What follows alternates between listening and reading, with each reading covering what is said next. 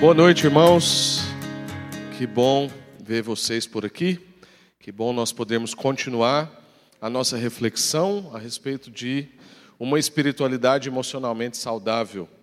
Uh, se você não estava aqui na última quarta-feira, nós temos conversado a respeito do fato né, de que é impossível nós sermos espiritualmente maduros se formos emocionalmente imaturos ah, no sentido de que o Espírito Santo de Deus, que nos capacita à salvação, também nos transforma para a vida. O próprio apóstolo Paulo diz que a graça nos educa a viver, né? ela nos ensina a viver, nos ensina a lidar com as nossas frustrações, nos ensina a lidar com os nossos, né, arrepender dos nossos pecados, não a lidar com os pecados, né, mas arrepender deles, confessá-los, e extingui-los da nossa vida. Então a gente quer aprender como colocar a nossa fé em ação, como poder colocar a nossa salvação em ação, como poder desenvolver a nossa salvação, que é muito do tema de hoje, explicitamente. Então, algumas pessoas conseguiram adquirir o livro na quarta-feira passada, o livro Espiritualidade Emocionalmente Saudável, é o livro que deu o título à nossa série a gente já fez pedido hoje de mais livros, então provavelmente na quarta que vem já teremos mais livros desses, mas é um livro fácil de achar, né, pela Amazon ou por outro canal, você pode livrarias, né, cristãs aqui em Goiânia, você pode encontrar. Mas é importante que você saiba que aqui é um culto. Eu não tenho intenção de fazer palestras, então nós queremos ser fiéis a uma exposição bíblica. Ou seja, eu não vou ficar passando aqui em todos os termos e conversas do livro, porque aí você pega o livro e pode lê-lo. Nós vamos fazer uma exposição bíblica que fala aspectos do que o livro está trazendo para a gente ser mesmo espiritualmente maduro e emocionalmente saudável e maduro também. Tá bom? Então hoje nós vamos lá no texto de Filipenses, no capítulo 2. É uma leitura longa, então preciso que você se concentre Filipenses capítulo 2, nós vamos ler do 1 até o 24. Se por estarmos em Cristo nós temos alguma motivação, alguma exortação de amor, alguma comunhão no Espírito, alguma profunda afeição e compaixão, completem a minha alegria tendo o mesmo modo de pensar, o mesmo amor, um só Espírito e uma só atitude. Não façam nada por ambição egoísta ou por vaidade mas humildemente considerem os outros superiores a si mesmos. Cada um cuide não somente dos seus interesses, mas também dos interesses dos outros. Seja a atitude de vocês a mesma de Cristo Jesus, que, embora sendo Deus, não considerou que o ser igual a Deus era algo a que devia se apegar, mas esvaziou-se a si mesmo, vindo a ser servo, tornando-se semelhante aos homens e sendo encontrado em forma humana, humilhou-se a si mesmo e foi obediente até a morte e morte de cruz. Por isso, Deus o exaltou à mais alta posição e lhe deu o nome que está acima de todo nome, para que em nome de Jesus se dobre todo o joelho no céu, na terra e debaixo da terra, e toda língua confesse que Jesus Cristo é o Senhor, para a glória de Deus Pai. Assim, meus amados irmãos, como sempre vocês obedeceram, não apenas na minha presença, porém muito mais agora na minha ausência, ponham em ação a salvação de vocês, com temor e tremor, pois é Deus quem efetua em vocês tanto o querer quanto o realizar, de acordo com a boa vontade dele. Façam tudo sem queixas, nem discussões, para que venham a tornar-se puros e irrepreensíveis, filhos de Deus inculpáveis no meio de uma geração corrompida e depravada na qual vocês brilham como estrelas no universo, retendo firmemente a palavra da vida. Assim, no dia de Cristo, eu me orgulharei de não ter corrido nem me esforçado inutilmente. Contudo, mesmo que eu esteja sendo derramado como oferta de bebida sobre o serviço que provém da fé que vocês têm, o sacrifício que ofereceram a Deus, eu estou alegre e me regozijo com todos vocês. Estejam vocês também alegres e regozijem-se comigo. Espero no Senhor Jesus enviar-lhes Timóteo brevemente, para que eu também me sinta animado quando receber notícias de vocês. Não tenho ninguém como ele que tem interesse sincero pelo bem-estar de vocês, pois todos buscam os seus próprios interesses e não os de Cristo. Mas vocês sabem que Timóteo foi aprovado porque serviu comigo no trabalho do Evangelho como um filho ao lado de seu pai. Portanto, é ele quem eu espero enviar, tão logo me certifique da minha situação, confiando no Senhor, que em breve também poderei ir. Amém. Vamos orar mais uma vez? Senhor, nós lemos uma porção das Escrituras e queremos ser transformados por ela. Sua palavra diz que a gente deve ser lavado pela palavra, e nós queremos mesmo ser lavados que o Senhor possa ensinar-nos, educar-nos a viver, que o Senhor possa transformar a nossa vida, que a gente hoje possa ter um encontro com o Senhor Jesus, com a Sua vontade, com o que o Senhor tem, mesmo para a gente ter uma vida madura, saudável, em todas as áreas. Em nome de Jesus, nos concede essa graça. Amém. Amém. Nós já fizemos um estudo inteiro aqui sobre a carta aos Filipenses, né? Foi a série sobre alegria e a gente conhece um pouco do contexto da carta aos Filipenses, mas se você não esteve conosco, é importante a gente lembrar que essa é uma carta que é considerada a carta da alegria, onde o apóstolo Paulo escreve para uma igreja que ele ama muito e tem muitos afetos. Essa é uma carta recheada de afetos. Paulo sempre escreve acompanhado de mais pessoas para outras pessoas. É uma carta imersa em relacionamentos e em afetos, né? E ele tem muita amizade com esse povo mas aqui a gente percebe que o apóstolo Paulo está percebendo na igreja de Filipos que, mesmo ela sendo saudável e eles já tendo vivido tantas coisas juntos, a igreja estava passando por um desafio na área da unidade, um desafio de, de desenvolver a sua salvação e uma possível dependência extrema do apóstolo Paulo para a vida comunitária, como é normal na nossa vida a gente às vezes apegar demais a uma figura de liderança, né, uma figura religiosa e a gente não conseguir desenvolver a nossa salvação, a nossa fé, sem essa referência. E Paulo então começa né, a exortar os irmãos, fala, olha, assim como vocês obedeceram na minha presença, agora também na minha ausência. E depois ele fala sobre colocar a fé, né, a salvação em ação, e a gente vai chegar lá. Mas esse é o contexto, uma igreja que ele ama, uma igreja cheia de afetos, uma igreja de sucesso, uma igreja que está crescendo, uma igreja que participou generosamente nos desafios de Paulo,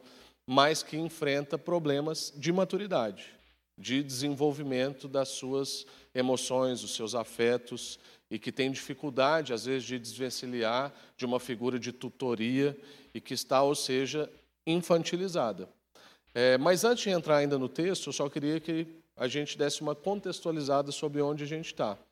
Que na semana passada a gente construiu né, a nossa, terminou a nossa reflexão trazendo algumas perguntas e eu quero retomar elas hoje para a gente continuar a nossa conversa.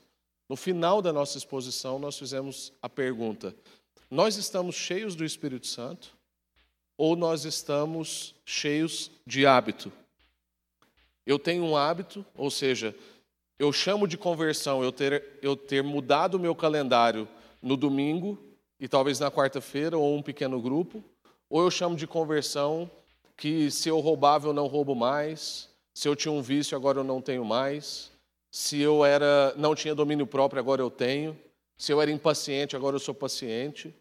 O que eu chamo de conversão? As pessoas me consideravam uma pessoa com problemas de raiva, ira, e agora eu não tenho mais raiva e ira, ou eu era alguém ganancioso e agora eu sou generoso, ou eu simplesmente mexi num hábito da minha vida é parte da minha rotina e da minha cultura, ou a gente realmente está cheio do Espírito Santo?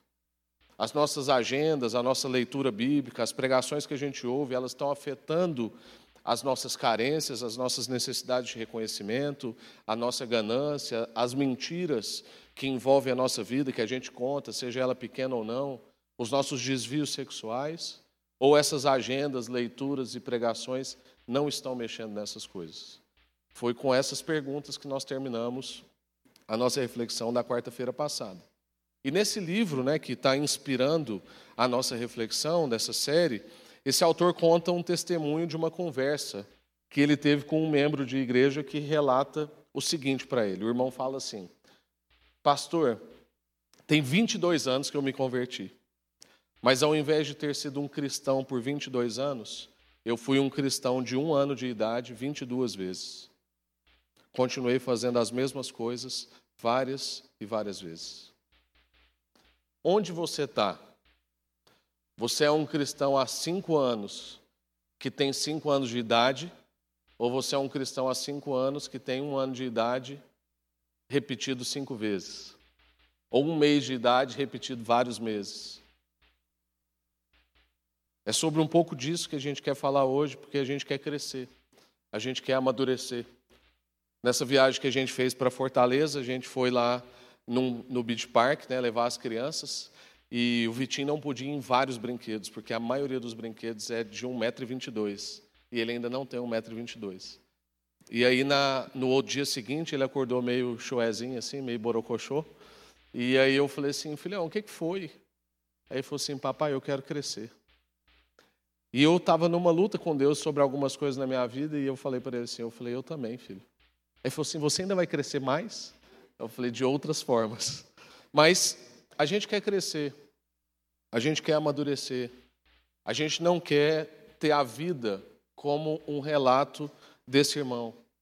Então, diante disso, o autor do livro ele vai e elenca dez sintomas do que ele considera uma espiritualidade emocionalmente doentia. Tem aí.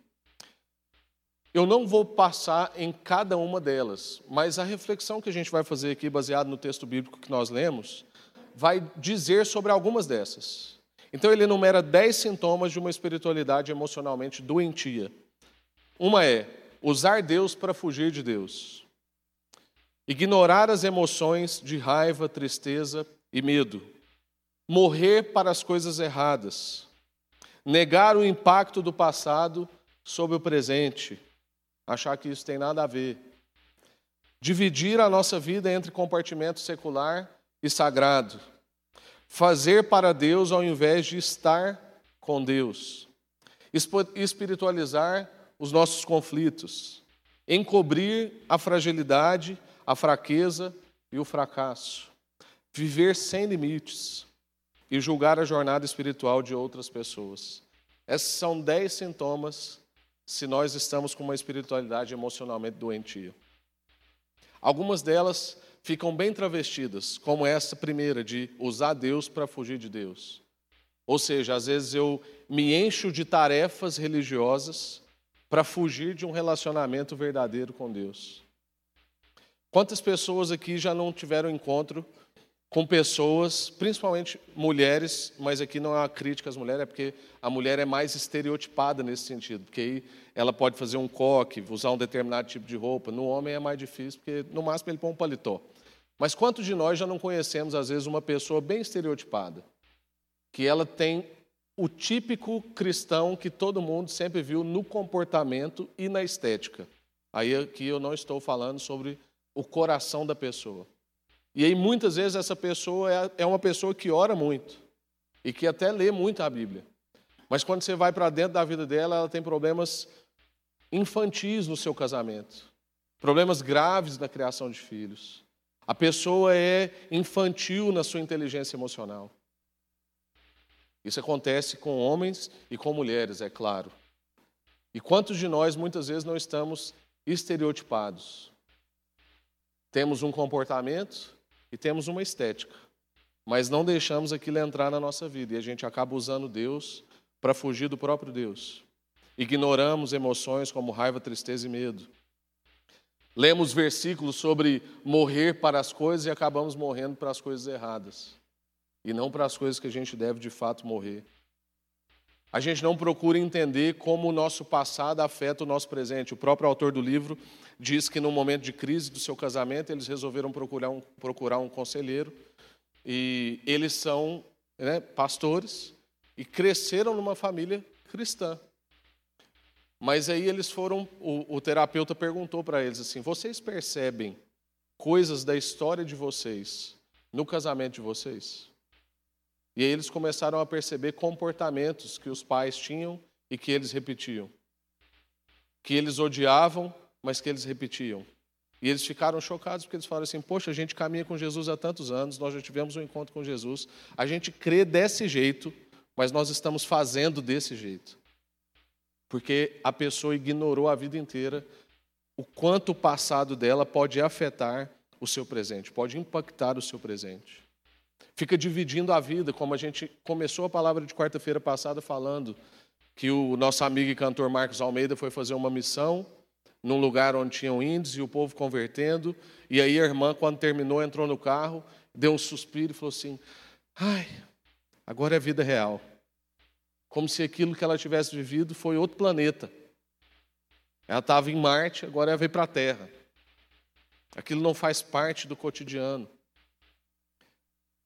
Entre tantas outras coisas que nós já temos falado aqui, como fazer para Deus ao invés de estar com Deus, encobrir as nossas fragilidades para não tratar, viver sem colocar limites na nossa agenda de trabalho, entre outras coisas, e estabelecer julgamento em relação à vida espiritual de outras pessoas. Então, nessa exposição bíblica de agora, a gente vai ver alguma dessas coisas aparecendo.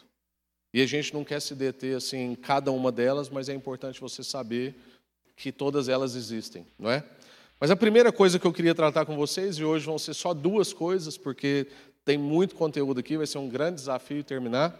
Mas a primeira coisa é cuide do seu amadurecimento, libertando-se de si mesmo. Então a gente vai ver duas coisas. A primeira é cuide-se do seu amadurecimento, libertando-se de si mesmo. E a segunda é cuide do seu amadurecimento, libertando-se dos outros. É mais ou menos isso que Paulo vai trabalhar aqui em alguns versos. Nós não vamos conseguir fazer uma exposição verso a verso, mas nós vamos falar sobre alguns versos. E os primeiros que nós vamos tratar são o que diz: Nada façam por ambição egoísta ou por vaidade, mas humildemente considerem os outros superiores a si mesmo. Cada um cuide não somente do seu interesse, mas também do interesse dos outros. Seja a atitude de vocês a mesma de Cristo Jesus, que, embora sendo Deus, não considerou ser igual a Deus algo que deveria se apegar, mas esvaziou-se a si mesmo, vindo a ser servo e tornando-se semelhante aos homens. E sendo encontrado em forma humana, humilhou-se a si mesmo e foi obediente. Ou seja, uma dupla humilhação. Porque, sendo Deus, não se apegou a isso e desceu, e quando esteve entre nós como humanos, não se apegou ao fato de poder ser alguma coisa, mas ainda se humilhou mais ainda, sendo servos de todos os seres humanos. Então, irmãos, cuidar do nosso amadurecimento nos libertando de nós mesmos, esse é um grande desafio. Porque, por causa da doutrina que a gente crê da depravação total do homem, toda vez que a gente tem que tomar uma decisão, a gente toma uma decisão por si. Porque nós somos escravos de nós mesmos tem uma necessidade de auto-salvamento constante. Salvar a nossa reputação, salvar bens, salvar N coisas, principalmente a nossa imagem hoje em dia. O contexto dessa carta, então, é que tinha alguns transtornos em casa, como a gente falou. Então, Paulo estava aqui tentando arrumar a casa da igreja de Filipenses. E a gente pode estabelecer algumas perguntas, como por exemplo, será que alguns membros exigiam demais uns dos outros? E por isso que Paulo está falando sobre essas coisas? Será que eles estavam se irritando mutuamente? Pensando demais em si? Pensando demais sobre si? Estava exagerando as fraquezas de alguns membros da igreja e minimizando as virtudes de outros, que é uma coisa que geralmente a gente faz. Numa discussão, por exemplo, de casais, geralmente a gente usa tudo, nada e sempre. Então você sempre faz isso, nada do que você faz é de tal coisa, e tudo que você diz é. E aí a gente sempre usa expressões extremadas. O que, que é isso? É a gente estar tá exagerando nas fraquezas e minimizando virtudes. Será que os membros dessa igreja estavam fazendo isso? irritando uns aos outros, sendo exigentes demais uns com os outros, perdendo o senso de proporção na avaliação uns dos outros. Isso era um espetáculo lamentável que os crentes ofereciam no mundo e que, infelizmente, nós também oferecemos ao mundo. Fazendo o quê? Principalmente hoje na rede social, atacando uns aos outros e falando mal uns dos outros. E aí, tanto o seu crescimento espiritual quanto o crescimento do, do evangelho numa cidade, num país, numa região, fica retardado, comprometido, enfraquecido. Toda vez que nós não lidamos bem com as nossas emoções e ficamos julgando a espiritualidade dos outros, e somos desproporcionais quando a gente avalia o outro e a gente pensa na gente, e a gente pode então minimizar as virtudes dos outros e extremar a avaliação a respeito deles, a gente só enfraquece a causa do Evangelho, retarda o nosso crescimento espiritual e enfraquece a nossa própria vida. E aí Paulo vai dizer: olha, nada fazendo por ambição egoísta ou por vanglória. Será que a gente, quando faz alguma coisa, faz porque é bom? Hoje eu estava aconselhando um casal que está começando na fé, converteram recentemente, e a gente estava conversando sobre a diferença de fazer o bem e a diferença de fazer o que é bom. Porque, como Deus é um Deus de coração, eu posso muito bem fazer o bem e isso não ser bom aos olhos de Deus. Porque eu posso fazer o bem objetivando alguma recompensa. Então eu quero ser bem visto perante a sociedade e eu vou lá e faço aquele bem. Aquilo não deixou de ser bem, principalmente para quem recebeu. Mas aos olhos de Deus aquilo não é bom. Então, infelizmente, é possível fazer o bem sem que isso seja bom. Por quê? Porque eu estou imaturo nas minhas emoções e ainda busco reconhecimento, aprovações alheias, capital moral, entre tantas outras coisas. Se cada um está constantemente pensando unicamente em si próprio, como é que a unidade e a maturidade podem ser alcançadas? Por isso que Paulo está exortando esse irmão. Então, os filipenses devem ser movidos por generosidade, não por rivalidade maldosa, ou por objetivos egoístas, ou buscando honra e prestígio para si próprios. Mas, será que essa regra é praticável? Porque muitas vezes a gente compartilha as escrituras e você está aí ouvindo e pensando assim: poxa, isso é muito legal na Bíblia. Isso é muito legal no tempo de Paulo. Mas isso é difícil de se viver nos dias de hoje. Sim, é difícil, por isso que precisa do auxílio do Espírito Santo. Como é que isso é praticável hoje? Como é que alguém, por exemplo, pode reconhecer que ele é diligente, ele é comprometido, e aí ele vai considerar-se inferior a um irmão que é notoriamente indolente, displicente, bagunçado? Como é que é isso? Não é disso que o apóstolo Paulo está falando. A resposta provavelmente é alguma coisa mais ou menos assim. Eu entender que eu não sou bom em todas as competências e todos os dons, e que eu não sou autossuficiente. E pode ser que realmente eu seja melhor do que algum irmão em alguma área da minha vida, mas tem alguma área da minha vida que o irmão que está perto de mim é melhor do que eu. Ainda que talvez em coisas evidentes como compromisso, diligência, você é muito melhor do que ele. Existem outras áreas que ele ou ela podem te abençoar. Nenhum irmão é considerado ultra desenvolvido em todos os aspectos. Nós sempre precisamos de alguém, porque é impossível nós sermos completos sozinhos. Sempre haverá alguém que, pelo menos em uma área da vida, pode nos auxiliar. Por isso que Paulo está enfatizando que a gente deve considerar os outros superiores a nós mesmos. Porque com certeza existe pelo menos uma área que alguém é superior a você. Não tenha dúvida disso. E ele continua dizendo que cada um deve buscar não só os seus próprios interesses, mas também os interesses dos demais. E o autor do livro que nós estamos seguindo, ele dá alguns exemplos de como na vida dele ele usava Deus para fugir de Deus. E ele tornava então os seus próprios interesses acima do próprio interesse de Deus. E algum dos exemplos que ele dá é fazer a obra de Deus para me satisfazer e não satisfazer a Deus. Muitas vezes nós estamos fazendo algumas coisas e a gente nem sabe mais pelo que, que a gente faz. Provavelmente não foi Deus que mandou a gente fazer aquilo. Provavelmente a gente começou aquilo por causa de alguma coisa nossa. Porque a gente queria ser visto por aquilo, ou porque a gente queria muito realizar aquilo. Alguma motivação que não é o próprio Deus.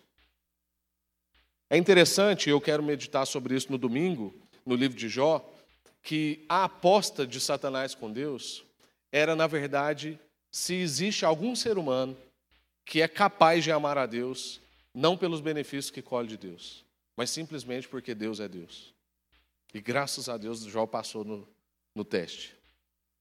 Mas, infelizmente, os amigos de Jó, a esposa de Jó, somaram pontos para Satanás. Quando diziam para ele: Ó, oh, blasfema contra Deus e morre. Porque você faz tudo certo e você está sofrendo desse jeito. Porque existia uma teologia da época que assemelha muito a algumas que a gente vê hoje, que chama-se teologia da retribuição. Então você faz e você recebe. Por quê? Porque também existem textos bíblicos que endossam isso. O princípio da semeadura, por exemplo, você planta e você colhe. Mas Jó, graças a Deus, foi sábio em imaginar que também existem várias pessoas que não creem, não são tementes, fazem o mal e estão prosperando. Então talvez essa lógica não é tão lógica assim. E a verdade é que no meio do processo a gente descobre a nossa dificuldade de lidar com o mistério, de não perceber uma lógica e de falar assim: existe um Deus que faz como faz, é como é, e eu não consigo enquadrá-lo. E ainda que eu fiz tudo certo, agora minha vida está ruim, eu não sei explicar isso simplesmente. Mas Deus continua sendo Deus. E eu continuo temendo a Ele, mesmo sem entender todas as coisas. Buscar a Deus só por quem Deus é. E não fazer a obra de Deus para satisfazer a gente. Ele percebeu também que as orações sobre so, que ele fazia não eram realmente sobre a vontade de Deus, mas eram realmente sobre Deus fazer a sua vontade. Quantos de nós perguntamos qual é a vontade de Deus? E quantos de nós apresentamos os nossos planos para Deus, para Ele fazer os nossos planos? Ele percebeu também que ele demonstra comportamentos cristãos para que outras pessoas importantes pensem bem a respeito, pensem bem a respeito dele. Quantos de nós, por muitas vezes, não queremos ter determinado tipo de comportamento, mas a gente vai lá e tem, para que pessoas importantes pensem bem da gente. E ele também percebeu que ele exagera nas realizações por Deus para, para sutilmente competir com outras pessoas. Quem já viu isso? Alguém que exagera no seu fazer para Deus, em realizações para Deus, para sutilmente competir com outras pessoas. A segunda coisa que eu disse que nós vamos ver então é cuide do seu amadurecimento libertando-se dos outros. Então, o primeiro desafio do amadurecimento é libertar-se de nós mesmos, de como nós somos vistos, de como a gente compete, de como a gente quer a nossa vontade à frente até da vontade de Deus, o que dizer então da vontade dos outros, de como a gente usa Deus para às vezes fugir do tratamento de Deus, envolvendo em N tarefas para dizer que a gente não tem tempo para tratar algumas coisas importantes na nossa vida.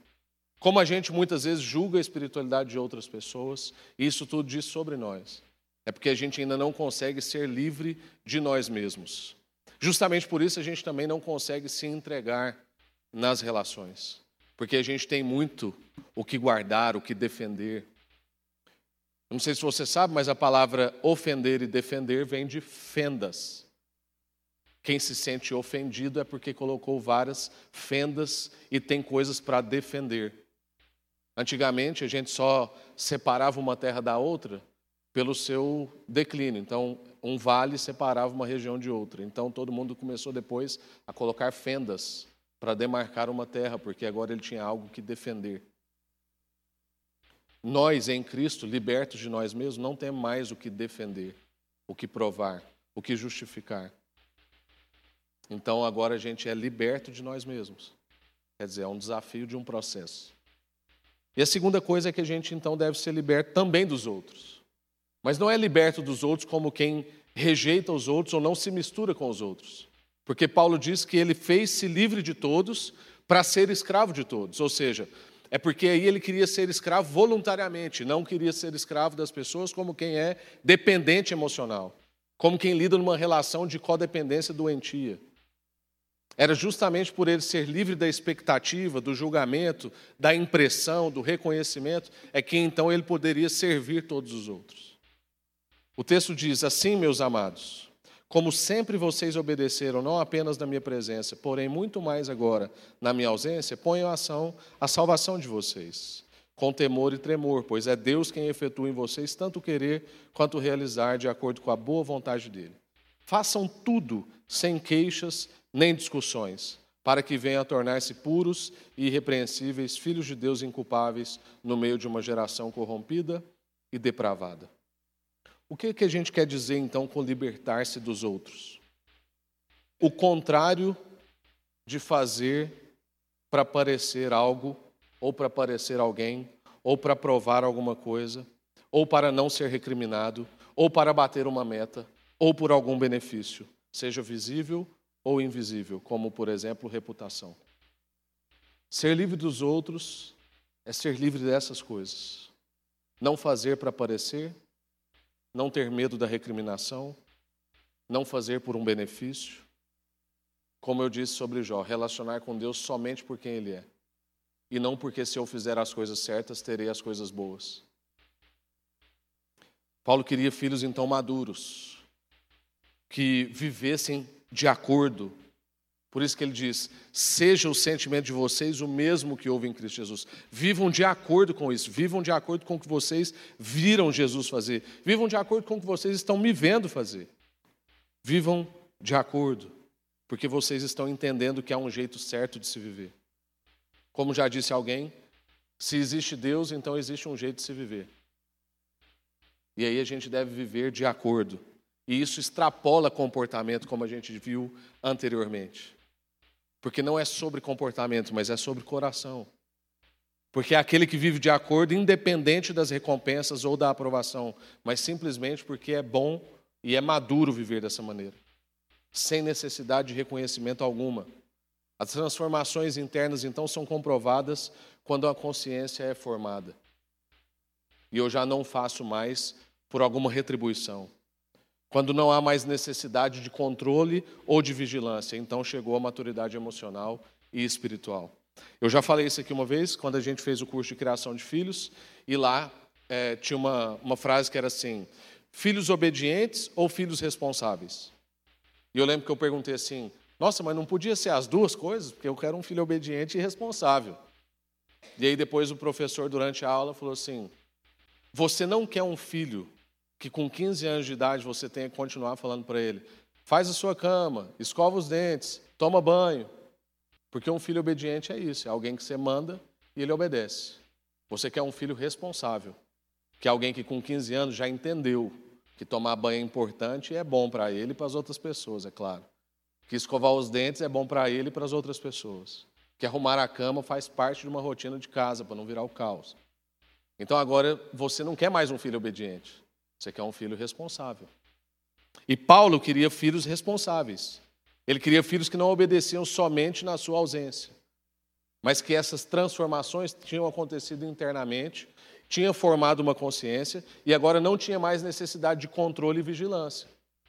Paulo está escrevendo assim: olha, eu não quero ter que ficar controlando vocês, vigiando vocês. Assim como vocês obedeceram na minha presença, agora seja na minha ausência. Porque a gente sempre vai ser tentado. A gente vai ser tentado nessa formação dessa consciência. A gente vai ser tentado na nossa maturidade. Porque a gente sempre vai ser tentado no nosso desempenho, no poder e na nossa popularidade. Duas das tentações de Jesus foram sobre a sua filiação. Satanás começa assim: se tu és o filho, questionando a sua origem, questionando se ele é filho mesmo, gerando uma instabilidade a respeito da sua identidade e forçando Jesus no desempenho, porque ele diz: se você é o filho de Deus, então faça. Ou seja, se tu és o filho de Deus, manda que essa pedra se torne em pão. O que, que Satanás está aguçando em Jesus? O seu desempenho. Você vale pelo seu desempenho. Aí não funciona, ele vai para, ele continua questionando a filiação, a identidade de Jesus, mas ele toca num ponto: poder e posse. E ele diz: Se tu és o filho, aliás, ele diz: Eu te darei todo o poder e riqueza desse reino, porque tudo isso foi entregue a mim, e eu posso dar a quem eu quiser. Então, proste a mim, e eu te darei todas essas coisas, ou seja, posses, poder. E a terceira coisa que acontece lá na cruz, não é dentro do episódio aqui do 40 dias do deserto, mas lá na cruz Jesus é tentado na sua popularidade, sobre o que as pessoas acham. As pessoas viram para Jesus e falam: Se tu és o filho de Deus, desce daí, salva-te a ti mesmo. E muitas vezes nós vamos ser tentados nessas três coisas. E se a gente não tiver maduro e com uma consciência bem formada, convictos de identidade, a gente vai duvidar. E a gente vai ser forçado no desempenho, a gente vai ser seduzido pelas posses e o poder, e a gente vai ser confrontado e amedrontado pela nossa popularidade, o medo da nossa reputação, o que as pessoas acham e pensam sobre isso que eu estou fazendo, sobre isso que eu sou, sobre isso que eu disse. Então ele diz: como sempre obedeceram, continue. Porque um filho bom obedece na presença do pai. Mas o grande desafio do pai é quando ele emancipa o filho, saber se ele continua, se aquilo faz parte agora do caráter dele, de quem ele é, ou se aquilo só era um comportamento enquanto existia vigilância.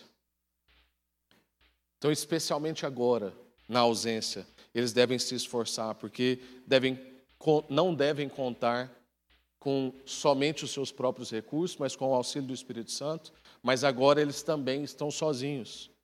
A sua relação com Deus e o que Ele está fazendo em você são suficientes, é o que Paulo está dizendo. Você não precisa mais ficar o tempo todo com o seu tutor. Você não precisa mais de mim presente o tempo todo. Vocês não precisam mais do Rafael pregando toda quarta-feira do Marcos pregando todo domingo, do André indo em todo, toda a agenda familiar da sua casa. Você agora pode fazer isso. Como diz o nosso pastor Paulo Júnior, crente bom aguenta pregação ruim, aguenta louvor ruim. Por quê? Porque a gente é alimentado agora pelas Escrituras. Nós não precisamos mais de uma figura. Por isso que aqui a gente não divulga quem é o pregador. Porque a gente não crê que gente madura vem pelo pregador. E a gente quer desenvolver as pessoas na sua fé. Agora a gente pode colocar a nossa própria salvação em ação, desenvolver essa salvação. E desenvolvê-la à parte da assistência do tutor, da assistência de Paulo nesse caso. Desenvolvê-la, ou seja, aplicá-la no viver diário. A sua salvação é aplicada no viver diário. A sua esperança, a sua fé, os problemas que você vive no trabalho, no casamento, na criação de filhos, nos seus relacionamentos, esses problemas têm resposta das Escrituras. Você tem uma teologia para o seu sofrimento, para a sua crise conjugal. Você tem uma teologia para, o desafio que a sua empresa está vivendo. Você está colocando a sua salvação em ação, você está desenvolvendo a sua salvação. Ou seja, dedique todo o esforço para produzir os frutos do Espírito. É isso que Paulo está dizendo que, é claro, vão se desdobrar nas suas emoções, ou seja, desenvolver os seus afetos, a sua paciência, o seu domínio próprio. E, em substância, para a gente finalizar, o que Paulo está dizendo aos filipenses é que eles consideram o desenvolvimento da sua própria salvação como a tarefa de vida. Essa é a tarefa de vida que a gente tem: desenvolver a nossa santificação, a nossa salvação.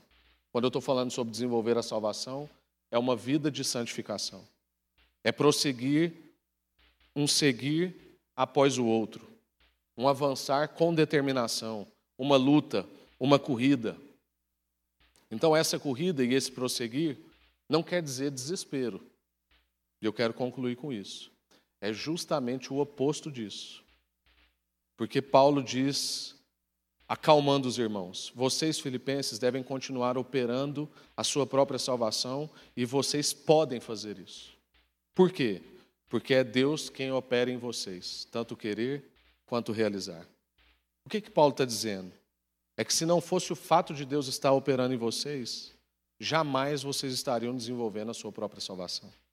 Então não é que Paulo agora está jogando no nosso esforço como se isso dependesse só de nós. O que Paulo está dizendo é, por exemplo, a respeito de uma torradeira, que não torra se não estiver ligado na tomada. Mas depois que ela está ligada na tomada, o trabalho de torrar é dela. O que Paulo está dizendo é sobre um ferro elétrico que é inútil, apenas a menos que o seu plug esteja colocado na tomada. Biblicamente falando, para não ficar só em exemplos caseiros, é o que Jesus diz que não pode o ramo produzir fruto de si mesmo se não permanecer na videira. Assim, nem vocês o podem dar se não permanecerem em mim. Há esforço, há trabalho, há desenvolvimento de consciência, Há uma luta para que na nossa caminhada de maturidade a gente se livre de nós mesmos e a gente também se livre dos outros. Mas é Deus quem opera em mim. Então há um esforço consciente, mas que só é possível porque a gente está ligado numa tomada, que é o Espírito Santo em nós. Então, irmãos, que a gente prossiga em cuidar do nosso amadurecimento, um amadurecimento das nossas emoções, libertando a gente de nós mesmos e libertando-nos uns dos outros. Amém? Eu quero orar. Senhor, muito obrigado por essa palavra que nos confronta, ao mesmo tempo que nos consola. Nos confronta, ó Deus, em como nós somos egoístas, hedonistas, prepotentes, julgadores, como nós ainda, ó Deus, nos escondemos do Senhor em muitas atividades e tarefas, como somos negligentes na nossa relação com o Senhor e com os irmãos. Mostra, ó Deus, como muitas vezes somos julgadores da espiritualidade alheia. Muitas vezes nos esquecemos de como a nossa história impacta o nosso presente. Mas a gente, ó Deus, também é consolado com o fato de que o Senhor está operando em nós. E a gente então pode desenvolver a nossa salvação. A gente pode amadurecer nas nossas emoções. A gente pode nos tornar um povo cheio dos frutos do Espírito. Um povo paciente, um povo com domínio próprio, um povo generoso, um povo que ama, que pensa primeiro nos outros e depois em si. Que considera os outros superiores a si mesmo. Que, como Timóteo, que ia ser enviado, não busca os próprios interesses, mas os interesses de Cristo nas relações. A gente é consolado com o fato de que o Espírito está trabalhando em nós. Então, ó Deus, a gente quer continuar sendo confrontado, mas a gente quer continuar sendo consolado. Ajuda-nos a desenvolver a nossa salvação, a colocar a nossa salvação em ação. Em nome de Jesus. Amém. Graças a Deus.